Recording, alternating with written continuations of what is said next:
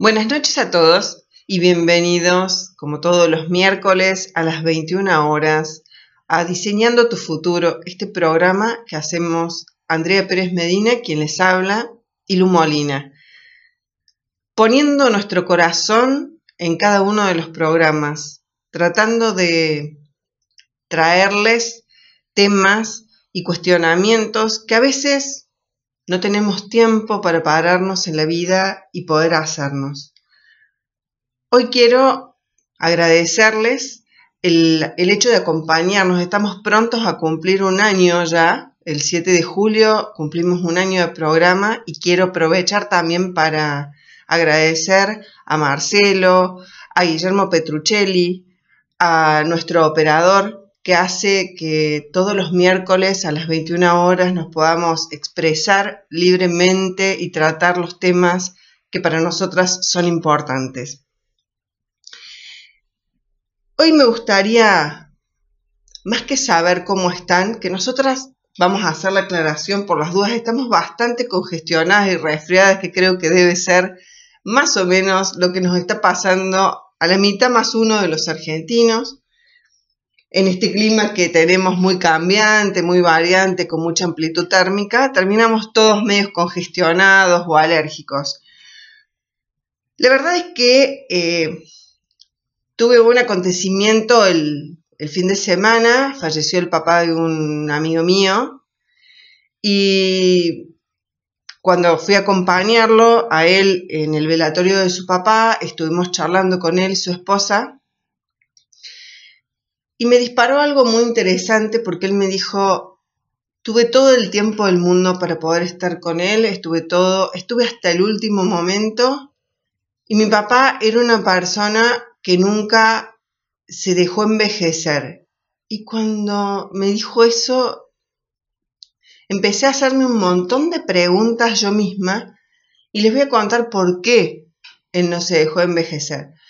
A su esposa hace más o menos unos siete años, le diagnosticaron Alzheimer y eso hizo que su vida social, su vida laboral y demás debía cambiar. Si bien tenía alguien que lo ayudaba, pero debía pasar más tiempo en casa con su esposa. Entonces, él siempre se dedicó a la parte de la construcción. Decidió vender productos dietéticos. Y eso hizo de que de esta manera la gente en vez de tener que ir, ir a visitarla, la gente venía a su casa a visitarlo, a que él los asesorara, a entregarle los productos y de esta manera logró seguir socializando.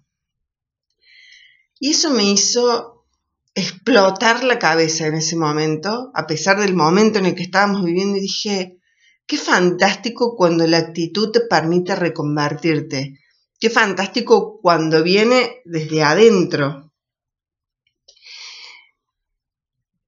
Y pensé qué increíble la creatividad que tuvo este adulto mayor para poder sentirse activo, para poder sentirse amoroso y para seguir haciendo lo que le gustaba.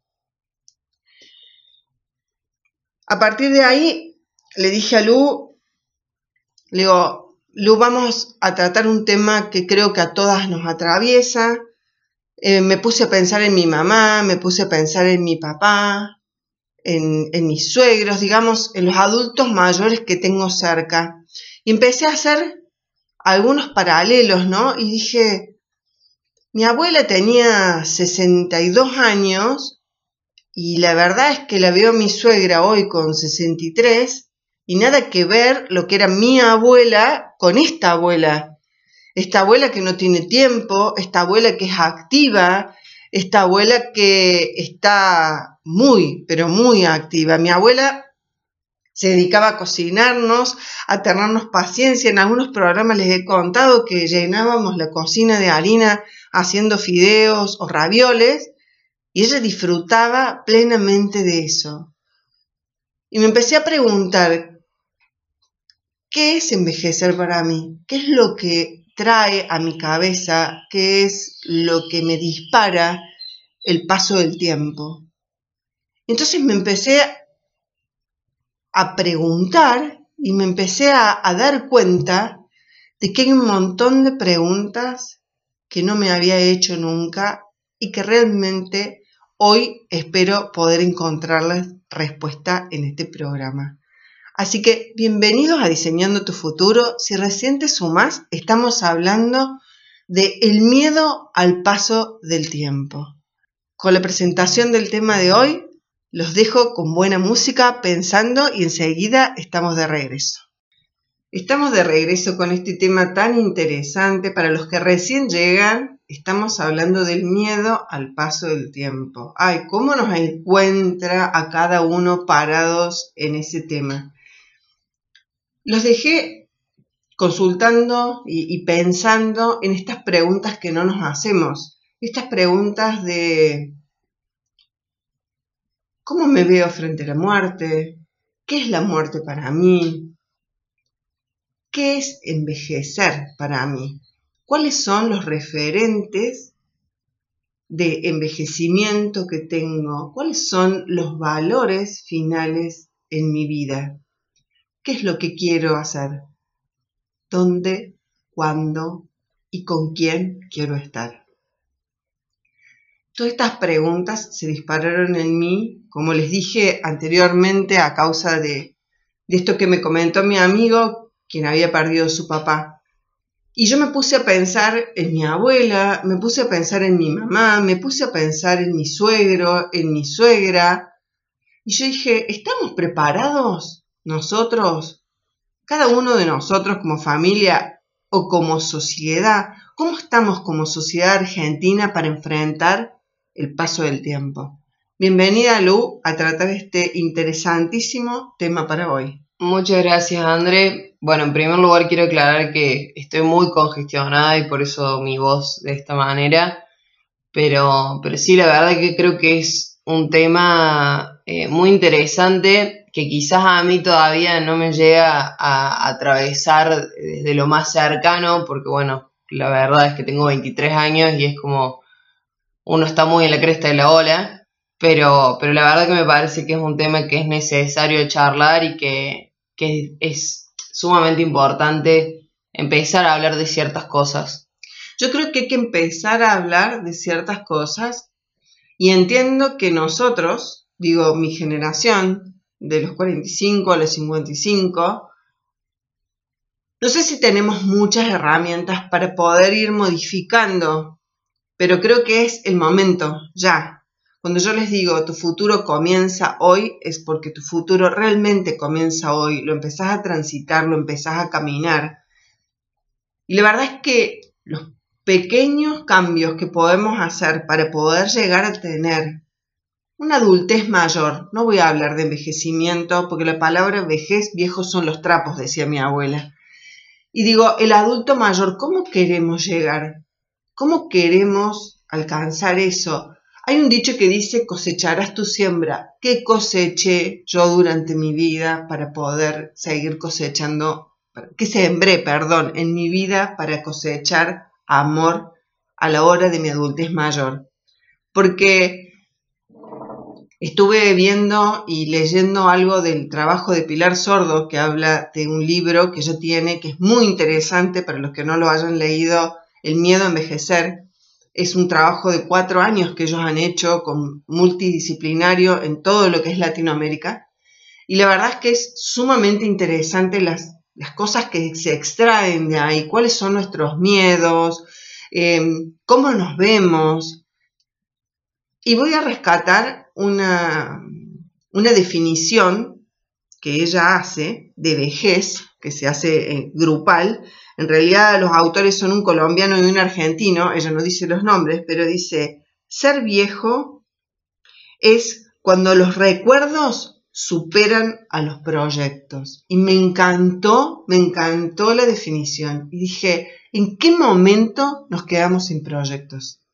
Sí, creo que también tiene mucho que ver eh, creo que es un arma de doble filo todo el tiempo cuando se habla del paso del tiempo, porque creo que también eh, uno se puede sentir eh, que está llegando a una adultez mayor o puede sentir que está creciendo en un montón de aspectos como físicos, de actividades, de relaciones. Yo que tengo, digamos, adultos mayores cercanos, como vendrían a ser mis abuelos, uno los ve y, ¿qué es lo primero que se imagina? Y tienen una vida más pasiva, eh, tienen un, círculo de relaciones mucho más cerrado y mucho más pequeño.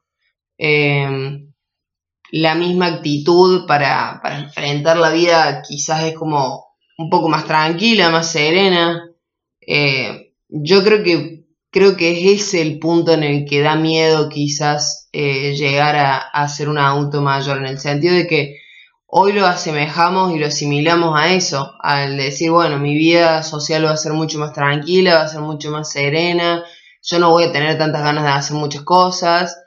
Eh, también nos pensamos en algo tan superficial como es lo estético, pero también influye el hecho de decir, eh, bueno, en este caso, digamos, lo estético va a hacer referencia a toda esta movida de las arrugas, de las canas, de, de por ejemplo, los tratamientos de, skincare, de, de, de envejecimiento, de un montón de cosas que también influyen, porque la estética a uno le gusta verse bien y hay mucha gente que no está, digamos, como aceptando ese paso del tiempo, no quiere decir que esté mal no aceptarlo, eh, pero creo que va desde otro lado, o sea, creo que cada granito de arena va sumando a no quedarse como ese ser pasivo, a ese ser que no tiene ganas de, muchas cosas, creo que si uno se ve bien, por ahí estimula y y aumenta su actitud frente, frente a la vida.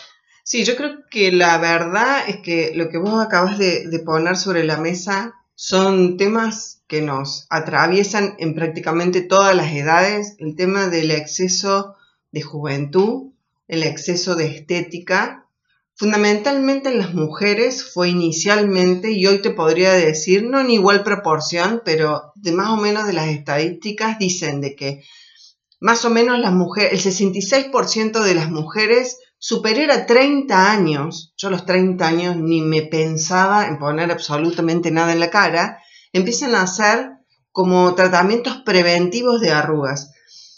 Y la verdad que hoy también participan los hombres de esto. Entonces, tiene que ver con nuestros valores, tiene que ver con nuestro, nuestras imágenes de, de, que queremos ser siempre jóvenes, creyendo que la juventud es la etapa en la que nos catapultamos. Recién lo dijo, yo estoy en la cresta de la ola. Y Pilar Sordo me hizo reír mucho porque dijo, la cresta de la ola no es la juventud, es donde más la cagamos en ese momento, porque es donde nos equivocamos, es donde tropezamos, es donde aprendemos. La verdad que hoy, si uno se pone a pensar, llegar a los 50 años con la vitalidad que hoy la ciencia nos ha regalado 20 años más de vida, ¿sí? La esperanza de vida se ha trasladado tanto que hoy los 50 años te podría decir que son los 35 de antes. Entonces, la verdad es que, ¿qué valores tengo? O sea, me parece fantástico que vos te sientas bien, que vos te quieras ver bien. Ahora, una cosa es quererte ver bien y otra cosa es querer tener 25 años. Esto que digo a veces que nos pasa que tenemos cara de 25 pero cuerpo de 50.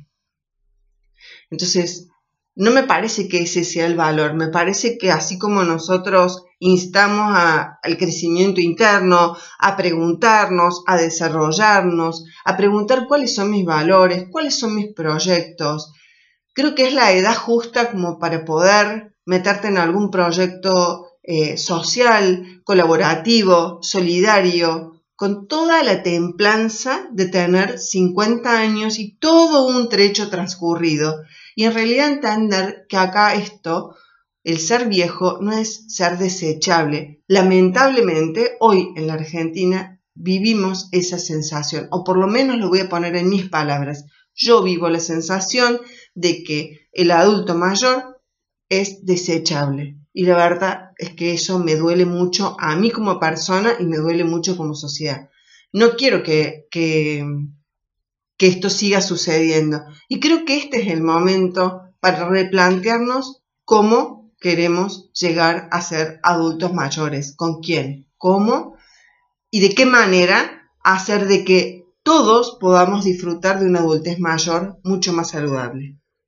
Para los que recién se suman al programa, estamos tratando el miedo al paso del tiempo. Y veníamos hablando de esto que la ciencia nos ha regalado 20 años de vida. Y en este trabajo que hizo Pilar Sordo se detectaron tres miedos fundamentales que creo que es como hoy, si yo me paro a mis 50 años, es como yo hoy tengo el juicio de verme de esa manera. ¿Cuáles son? Los miedos a la soledad, los miedos a la pobreza, los miedos a la dependencia física de otro y los miedos a la muerte. Y la verdad es que no tenemos alternativa. Yo quiero decirles que no hay alternativa. En este transitar de la vida, el envejecimiento es una crónica de una muerte anunciada. O sea, no tenemos posibilidad de revertirlo, no existe una cápsula que nos rejuvenezca, que nos haga volver para atrás.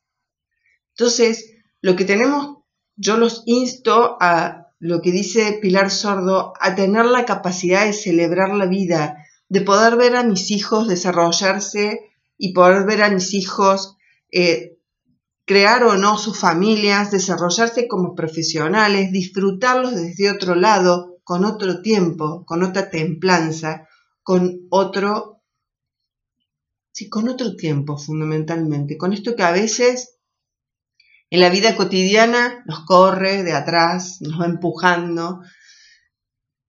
Y la verdad es que yo vuelvo a mi abuela y digo, a mi abuela no la corría el tiempo, ella simplemente vivía el presente y disfrutaba el presente que ella estaba llevando a cabo con sus nietas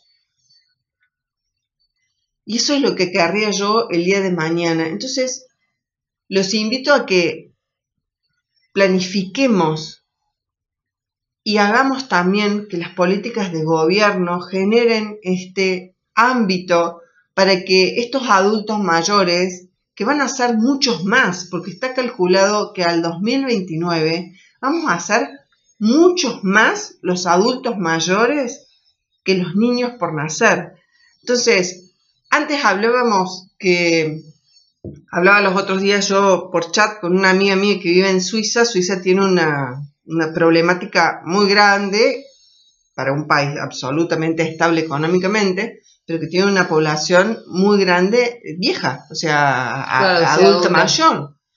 Eh, y tiene muy pocos crecimientos. De hecho, se pagan hasta subsidios para que, nacimientos, perdón, pagan subsidios para que nazcan, para que las parejas tengan hijos. Y la verdad es que me llamó la atención porque hablando con ella, dije, ¿por qué acá yo tengo el, digamos, la creencia de que llegar a la adultez mayor soy desechable, me voy a quedar solo, voy a ser pobre, porque como diría Serrat, en Llegar a Viejo, en su canción, como si el carnet de jubilado abriera todas las puertas. Bienvenida a esta Argentina en donde el carnet de jubilado, lejos de abrirlas, te la cierra. Sí, sí, la verdad que es lamentable, digamos, en ese sentido. Yo creo que por eso también hay una creencia, y lo digo desde mi lado muy personal y con la edad que tengo, pero por ahí da miedo el paso del tiempo porque nosotros acá en Argentina tenemos una realidad en la cual el adulto mayor, eh, nada, cobra poco porque cobra una miseria de jubilación y, es bastante pasivo y se lo ve eh, curcuncho y desprotegido y desechable, eh, vulnerable sobre todo. Yo creo que hay un miedo ahí. Yo cuando mencionaba la cresta de la ola la menciono porque uno es como que está lleno de de energía y como dice Pilar Sordo es real, uno la caga mil veces, pero es como que tiene energía para, para pegársela contra la pared y recomponerse y volver a hacer y decir, bueno, puedo hacer todo esto y no siento el cansancio que sentiría una persona que quizás tiene 50 años, eh, lo que fuera. Entonces creo que va por ahí también, en el contexto en el que nosotros vivimos, ser adulto mayor no es tener privilegios o beneficios, es realmente estar para mí en un, en un lugar de vulnerabilidad. Bueno, Pilar Sordo habla de una de un, de un paralelo muy importante, una percepción, de una creencia muy importante que nos diferencia a los países occidentales los países orientales. Si nosotros hoy nos paramos y decimos, ¿dónde está nuestro futuro y dónde está nuestro pasado? Seguramente diremos, nuestro pasado está detrás y nuestro futuro está delante. Para los orientales, el pasado está enfrente y el futuro está detrás. Porque el pasado es lo que yo ya hice, es lo que yo conozco. Mi futuro es lo que voy a construir desde mi presente. Claro. Y la verdad es que ellos tienen un culto a la sabiduría, porque acá decimos, los otros días lo hablábamos en la mesa, si yo tengo 50 años, 60, 70, mal, bien, torcido o cruzado, seguramente tengo mucho más experiencia de vida que una persona que tiene 25 años. ¿Y por qué eso no se respeta? Puedes compartir o no mi experiencia de vida, pero la verdad es que la tengo y los tengo caminados a mis años. Y en la cultura oriental, el ser adulto mayor está en paralelo y significa sabiduría. Y acá por el contrario, es lo que decía Lu recién, es vulnerabilidad, es lo que ya no sirve, es como decía mi, abuela, como si fuera un trapo viejo, que se, se deshilacha, se tira, se desecha. Y mirando esto, digo, ¿qué estoy dispuesta yo a hacer desde mi lado? Invitarlos a ustedes a que planifiquen su adultez mayor. Y les voy a plantear un ejemplo porque me pareció muy gráfico. Antes, en esto de querer ser joven por siempre, que un hombre grande de 70 años tuviera una novia de 30 o de 25 no era cuestionable. Sin embargo, cuando el presidente de Francia presentó a su mujer, sí. que ella es mucho más grande que él, fue todo, su profesor. fue todo un cuestionamiento. Yo dije, ¿por qué? Me hizo mucho ruido. Me pregunté por qué el cuestionamiento a la inversa.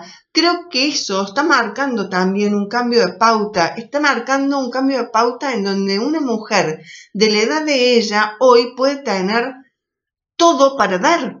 Bueno, sin ir más lejos y, o sea, nada que ver, ¿no? Hablando no solamente de envejecer, sino también de esta cuestión que vos decís, ¿por qué un hombre de 70 puede estar con una joven de 23 años y por qué alguien de una mujer de 60 pone, no puede estar con alguien de 30.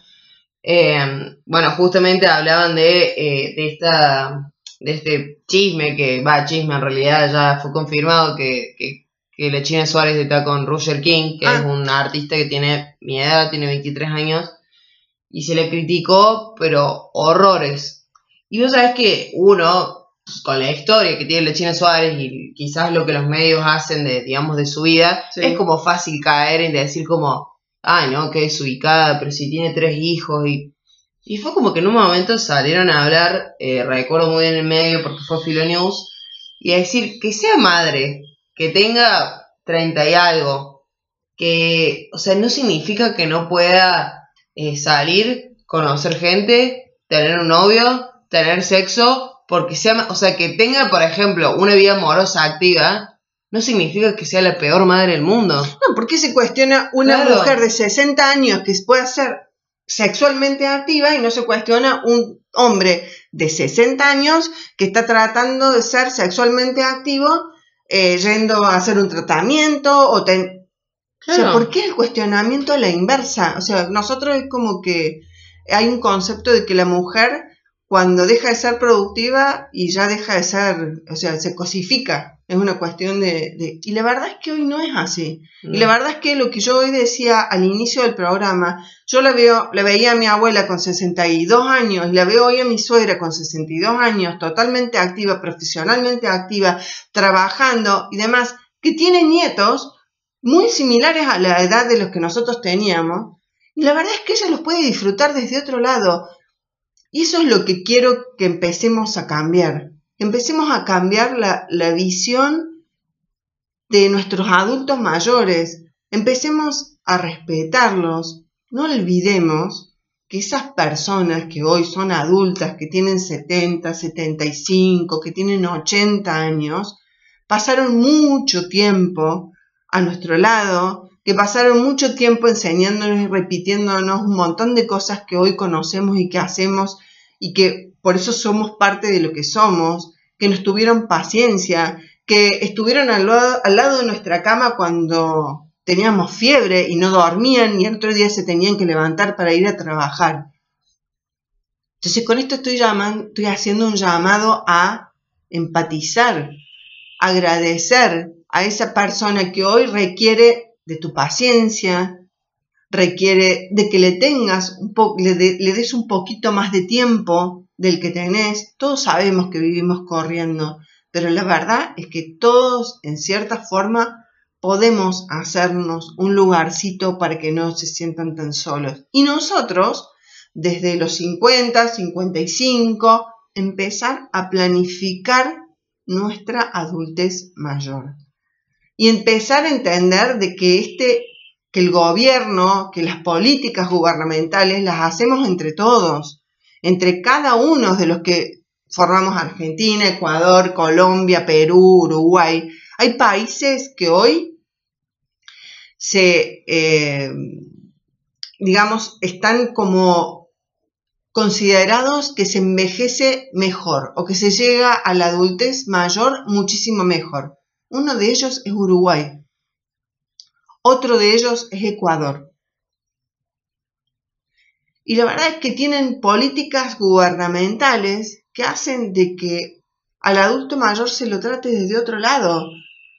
La película El pasante que nombró Lucila los otros días habla muy a las claras de esto, de cómo hacer que una persona que todavía sigue siendo activa y una persona que tiene mucho para dar, porque esa es la verdad, tiene el 100% de su tiempo para dar. Esa es la parte que no entendemos. No, y aparte también es lo que se muestra en la película, o sea, es una persona adulta mayor que más allá de, volver a, cierta actividad y de, y de ser proactivo y todo, aporta una mirada y una perspectiva a la empresa, de este caso de la protagonista que era Anne Haraway, eh, le aporta una mirada que, antes no tenía y que ella tenía un preconcepto de decir, bueno, o sea, todos los que son jóvenes van a ser modernos y siempre desde un lado de experiencia y desde un lado desde otro lugar se puede aportar y cada persona puede aportar su grano de arena y que sea importante y que valga la pena.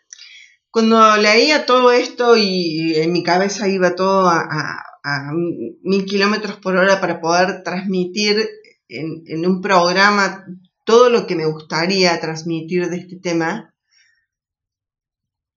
pensé en mi mamá. Pensé en mi mamá que cayó en un pozo de depresión, que tuvo problemas con el alcoholismo.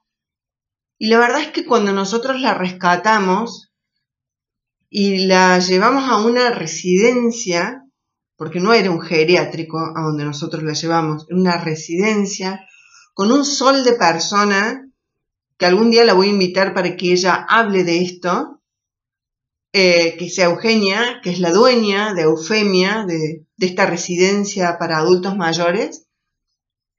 Realmente yo le agradezco porque me devolvió a mi mamá. Y lo digo emocionada porque realmente me devolvió a mi mamá, le devolvió a la abuela Lu, porque mi mamá encontró un lugar de contención, de amor, de sociabilización con otras mujeres y por sobre todas las cosas empezó a sentirse que ella era útil para otros.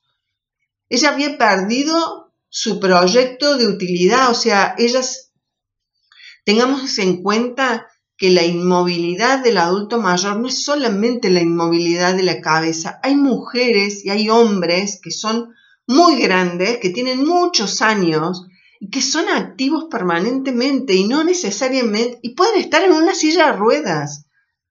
Mi mamá tenía ahí en la residencia negrita, una que es abuela de una amiga mía hoy, que ella estaba literalmente postrada, pero manejaba las redes como nadie. Entonces digo, ¿por qué nos sorprendemos cuando un adulto mayor maneja redes? O sabe mandar un mail, o maneja un WhatsApp, y en verdad tendríamos que todos propender a esto. Entonces, para ir cerrando un poco, porque acá me dicen que nos quedamos sin tiempo, entonces tengo que empezar a concluir. Solo que quiero es que le transmitamos a nuestros hijos y que empecemos hoy una nueva manera de ver la vida, de ver el camino a ese adultez mayor. Cambiar las formas de tratarlo, generar lugares que los contengan y que les permitan estar activos, generar ámbitos de amor. Y por sobre todo las cosas, que el ámbito estatal logre respeto y valorización. Si nosotros no lo hacemos, que somos la población económicamente activa, nadie lo va a hacer. Y la verdad es que nos tenemos que concientizar que si no lo hacemos hoy, el futuro es ese. Ese adulto mayor que ves hoy en destrato, que ves hoy eh, poco valorado o desvalorado, ese adulto mayor vas a ser vos. Entonces empecemos a cambiar hoy.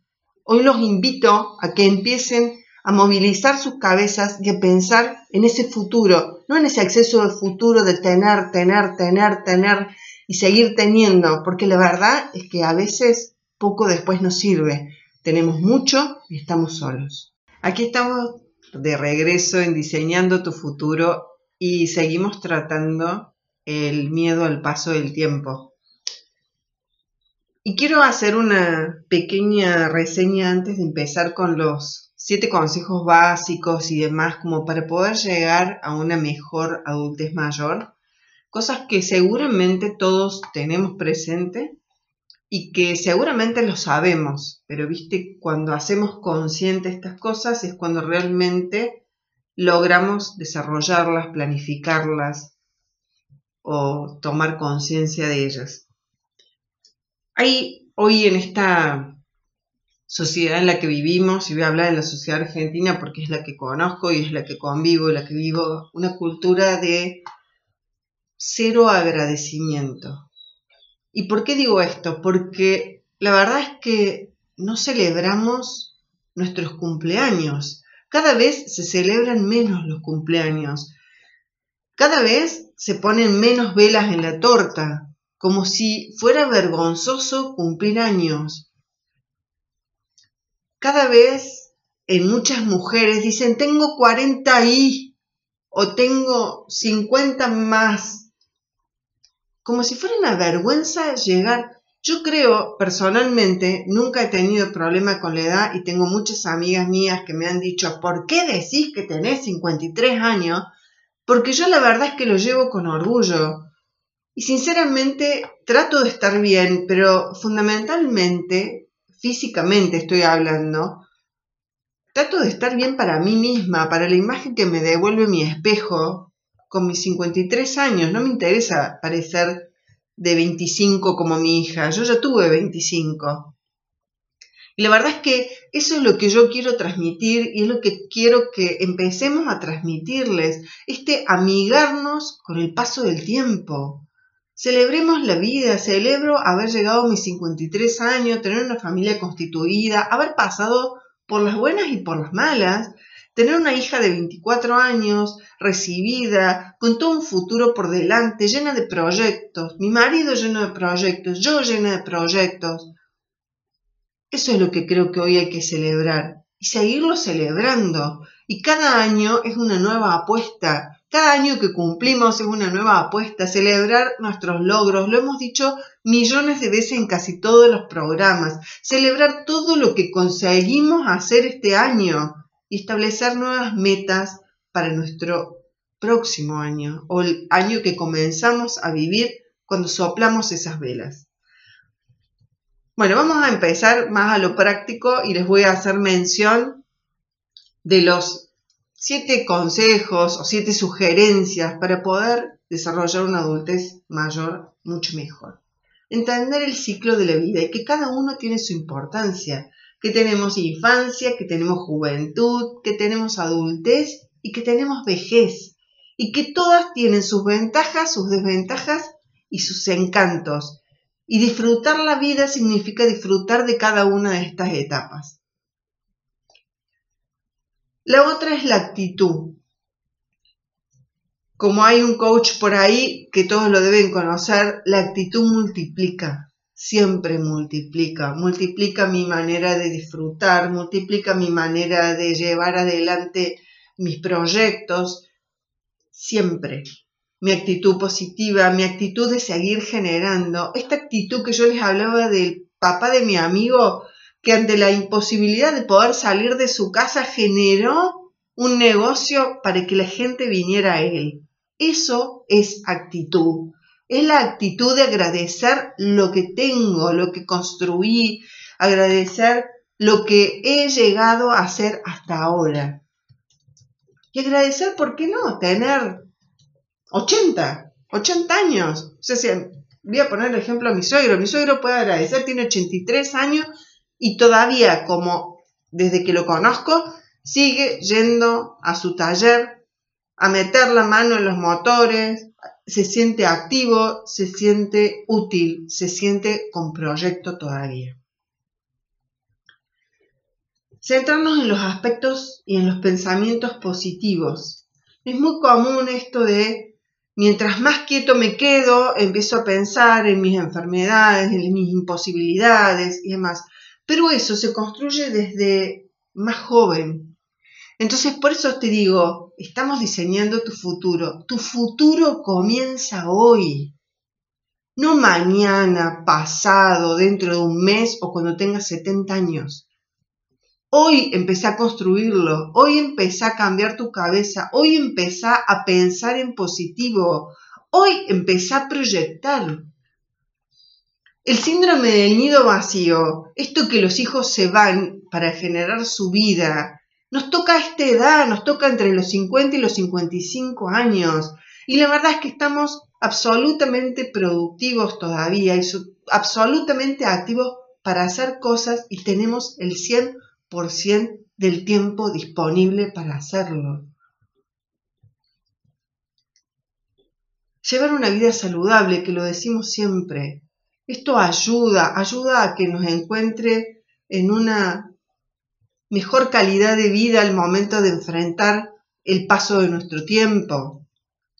No es lo mismo si me cuidé, si fui al gimnasio, si hice ejercicio, si me cuidé en mis comidas, si me hice mis controles habituales para poder chequear que esté todo bien y si hay algo que hay que, hay que acomodar, acomodarlo, tomar una medicación. El ejercicio físico y los hábitos saludables, tanto hábitos diarios como la buena alimentación y el movimiento mental y físico. Está comprobado que las personas que sufren de depresión nos mandan a caminar, a caminar. Tan simple como eso, agradecer que puedo caminar, caminar, dar vuelta a la manzana, que el sol me pegue en la cara, que sienta el calor del solcito de invierno o de otoño, me abrigo bien, me pongo unos buenos guantes y salgo a caminar, despejo mi cabeza. El tiempo es aprovechar, entender que es un enemigo, esto que te falta, este tiempo que te falta de vivir, no es comprender ni ser agradecido con el famoso milagro de la vida. Si la ciencia nos ha regalado 20 años más, pues disfrutemos y veamos qué planificamos, qué sembramos en estos tiempos para cosechar en 20 años. Lo hablo yo que tengo 53, o sea, estoy hablando a los 73. Mi mamá falleció a los 74 años. Y la verdad es que yo hoy necesito sembrar para ver qué voy a cosechar. Ya todo lo que es amor, afecto y demás, lo, ya lo he sembrado, lo he venido sembrando, pero también tengo que, tengo que sembrar nuevas amistades. ¿Con quién quiero envejecer? ¿Cómo quiero que sea mi adultez mayor? ¿Qué es lo que quiero hacer? Así como tantas veces proyectamos, me quiero recibir, quiero ser mamá de familia, quiero tener tres hijos, quiero tener cuatro hijos. Bueno, planteémonos hoy, en esta tercera etapa de nuestra vida, qué es lo que querés hacer, cómo lo querés hacer. Escuché, Pilar Sordo tiene una anécdota muy graciosa que, dice, que, que habla de que ellas venían de una catástrofe que hubo en Chile y dice que su papá en el medio del auto, mientras venían charlando, eh, ellos venían de hacer apoyo emocional de la catástrofe, y dice que su papá dijo, eh, que yo me muera, yo no quiero que haya, que la gente venga vestida de negro, eh, quiero flores claras, pocas, chicas, y la verdad es que la madre se puso eh, así, pero ¿cómo vas a hablar de eso, viejo? le decía. Y ella le dice, está buenísimo, papá, porque me estás solucionando la vida y qué es lo que querés el día que vos te mueras. Y yo me empecé a preguntar también, ¿cómo quiero yo que sea mi funeral también? Entonces, en esto, tomarlo sin miedo, empezar a creer, ver el tema del acompañamiento, con quién quiero. Es muy común hoy que generemos núcleos de amigos, que generemos ámbitos en donde nos sentimos, y si nos sentimos bien, conviviendo en una casa, varios amigos juntos, o viviendo muy cerca, o en un mismo edificio, me parece fantástico. Es la manera ¿Te pasa cuando querés ir al gimnasio que decís yo soy vaga, pago y después no voy? Y le decís a una amiga, ¿no me acompañas? Sabes que tu amiga es la que te va a hacer cumplir ese compromiso que hiciste con vos. Así que bueno, me queda un montón. Me parece que voy a hacer un segundo capítulo de esto porque me encantó el tema y tengo un montón de cosas más para hablar.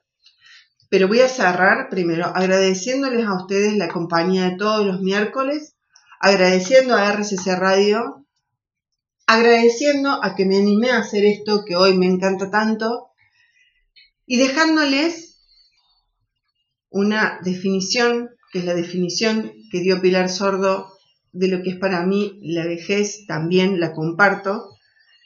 Ser viejo es cuando los recuerdos superan a los proyectos. Estuviste diseñando tu futuro y tu futuro comienza hoy.